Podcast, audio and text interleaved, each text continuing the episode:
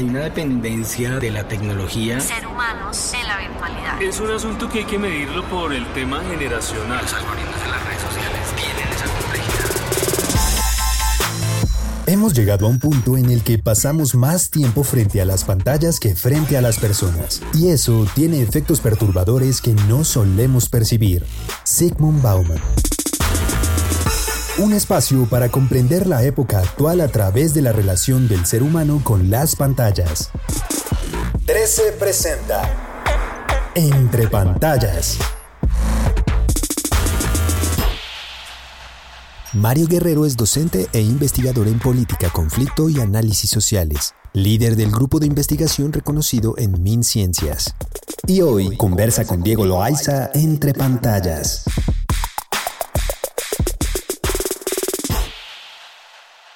Mario, bienvenido a Canal 13 y gracias por hoy darnos unas luces y reflexiones frente a todo este tema de las pantallas y los consumos digitales. Bienvenido. Buenas tardes, Diego. Muchas gracias por la invitación. Mario, siempre arrancamos con algo que Simon Bauman nos decía y es que vivimos en dos mundos paralelos y diferentes, el online y el offline. ¿Será cierto esto, Mario? ¿Vivimos en medio de esos dos mundos? Yo te respondería en principio que no vivimos en dos mundos, sino que estos mundos que podemos eh, pensar por separado están estrechamente ligados uno con el otro. He visto en mi trabajo investigativo que la tecnología está eh, supeditada a la intencionalidad que el ser humano quiere darle a esta tecnología.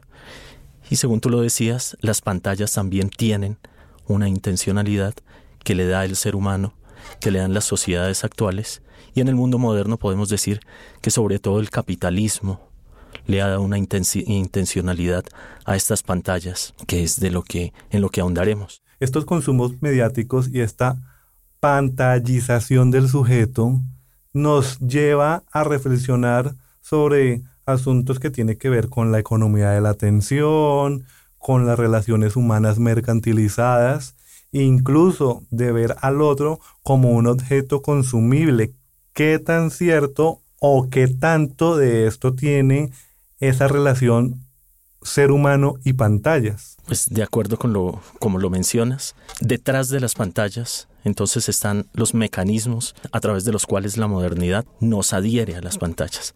Las pantallas por sí mismas son tecnologías neutrales. Por sí mismas no son buenas, no son malas. Y solo el uso que le damos como seres humanos es lo que transforma y le da intencionalidad a estas tecnologías y a esas pantallas. Nuestro mundo moderno está trágicamente atravesado por el capitalismo. Consumimos los recursos naturales que nos rodean y los recursos naturales y nosotros dentro de, nuestro medio ambiente y nuestro ecosistema hacemos parte de ese ecosistema. Nos atraviesa trágicamente porque nos obliga a consumir absolutamente todo lo que nos rodea. Entonces estamos acostumbrados a consumir a través de las pantallas eh, no solo entretenimiento, sino a las personas que generan ese entretenimiento y que eh, se establecen como, como íconos eh, de alguna manera que lo que quieren es hacer que sigamos pegados de la pantalla, en lo que tú has dicho bien, eh, que es nombrado como el mercado de la atención. A través de estrategias que lo que buscan es hacernos consumir cualquier tipo de producto que se quiera vender a través de las pantallas, sean productos o sean personas que son vendidos como productos también, como tú lo decías. Pero Mario, es un poco difícil tal vez escapar a esto, entendiendo que de una u otra forma las pantallas son sociales y son objetos culturales.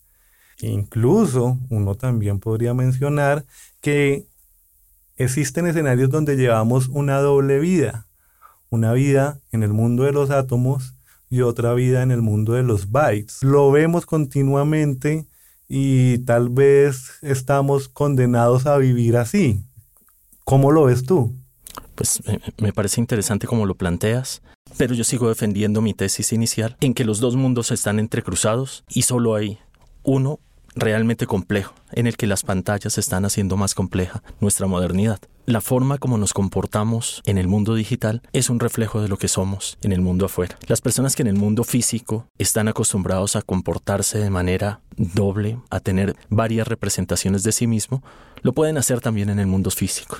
Fíjate que hay que hay personas que tienen varias familias, aún en sociedades monógamas, y se comportan de la misma manera. Expresarían esa personalidad también en el mundo digital. Teníamos muchas esperanzas en la forma como las tecnologías, las nuevas tecnologías iban a cambiar nuestras sociedades, pero fíjate que llevamos varias décadas tecnologizándonos cada vez más y el cambio no llega. De hecho, los problemas sociales eh, se ahondan desde mi punto de vista debido a que las nuevas tecnologías, las nuevas TIC, lo que hacen es jugar un papel de caja de resonancia de los, de los problemas pasados. Cuando la pandemia llega, tenemos que dejar los escenarios físicos y dependemos de las TIC para eh, acceder al derecho a la educación.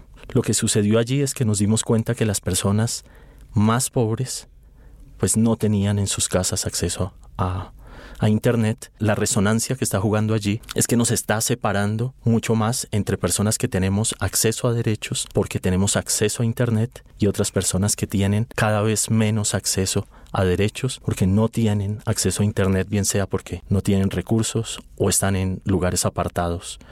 Y estamos y el mundo rural lo estamos apartando cada vez más y estamos haciendo de los centros urbanos centros de la modernidad mucho más aislados que antes. Reafirmo mi tesis inicial de que no son dos mundos diferenciados, el mundo digital y el mundo eh, físico, sino que siguen entrelazados y el mundo digital lo que está haciendo es eh, creando brechas aún más grandes y magnificando los problemas que antes de la eclosión digital teníamos. La falta de conectividad está generando una, una brecha, como bien lo mencionas, pero también uno podría irse al otro extremo, a la otra orilla, en donde, por ejemplo, autores como Byul Han nos mencionan que en esas relaciones numéricas binarias el mundo está perdiendo su alteridad.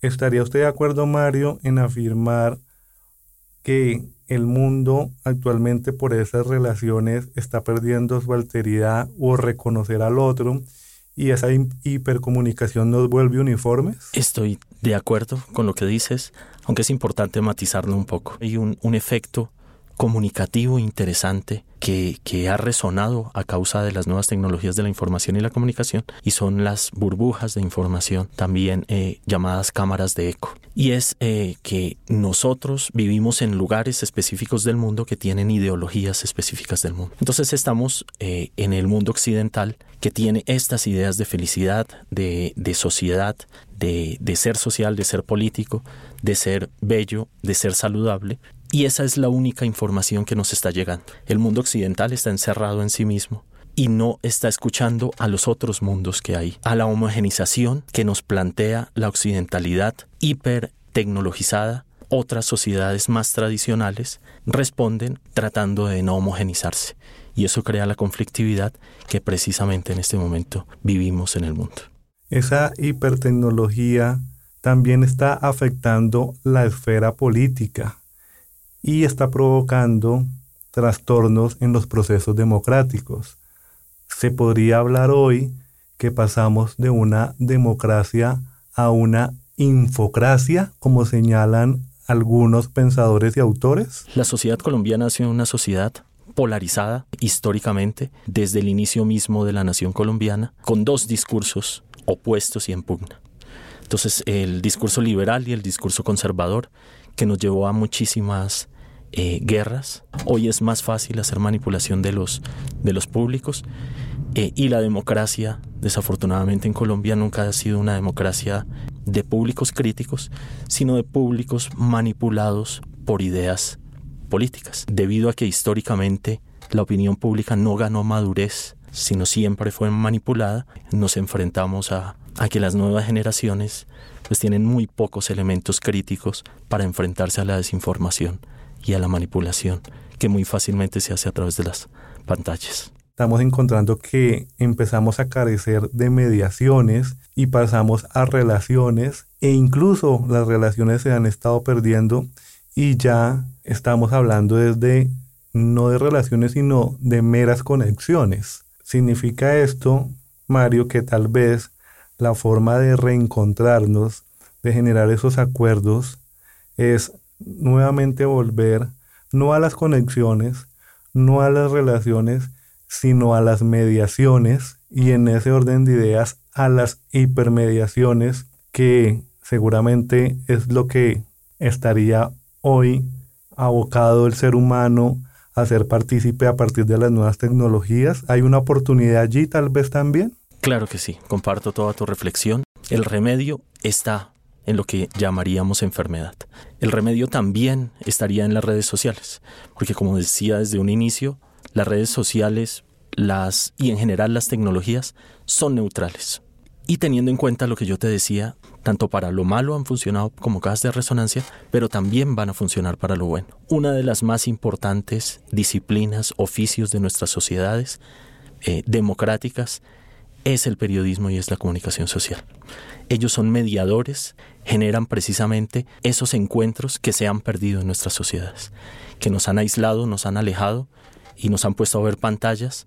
Entonces también a través de las pantallas podemos encontrar esos caminos que hemos perdido de encontrarnos el uno con el otro, pero necesitamos de muchos más y mucho, y mucho mejores periodistas y comunicadores sociales, que te lo repito, me parece el, el oficio más importante en una sociedad democrática, aun a pesar de que nos hayan hecho pensar de manera errónea que son los políticos los más importantes.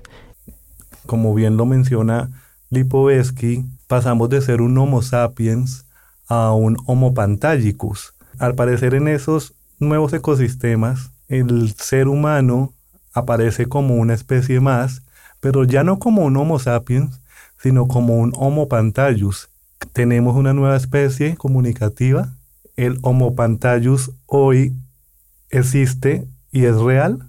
Diciendo por primera vez de una de tus, de tus tesis, creo que seguimos siendo parte de la naturaleza, como seres humanos, seres naturales, y parece que la tecnología nos rodea y casi hace parte de nuestra naturaleza, pero nos vamos un poco atrás, 50 años atrás, y vemos que no existía nada de esa naturaleza, y sobrevivimos y éramos casi los mismos. Teníamos las mismas necesidades, las necesidades básicas de eh, comer, dormir, sobrevivir, pero también querer, pero también generar amistad y generar relaciones sociales significativas.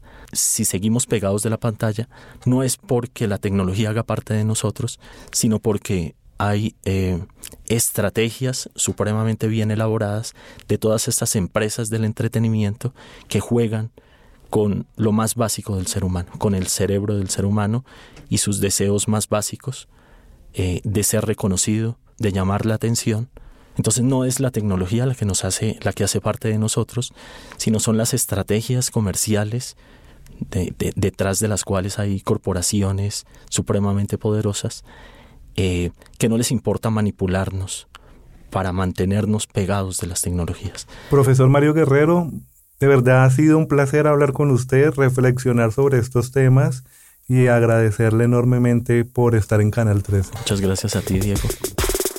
Entre pantallas. Dirección y conducción, Diego Loaiza. Producción, Diana Rincón. Ingeniería de sonido, David Puentes. Una producción de Canal 13. Copyright 2022. Este programa fue financiado a través del Fondo Único de las Tecnologías de la Información y las Comunicaciones, MINTIC.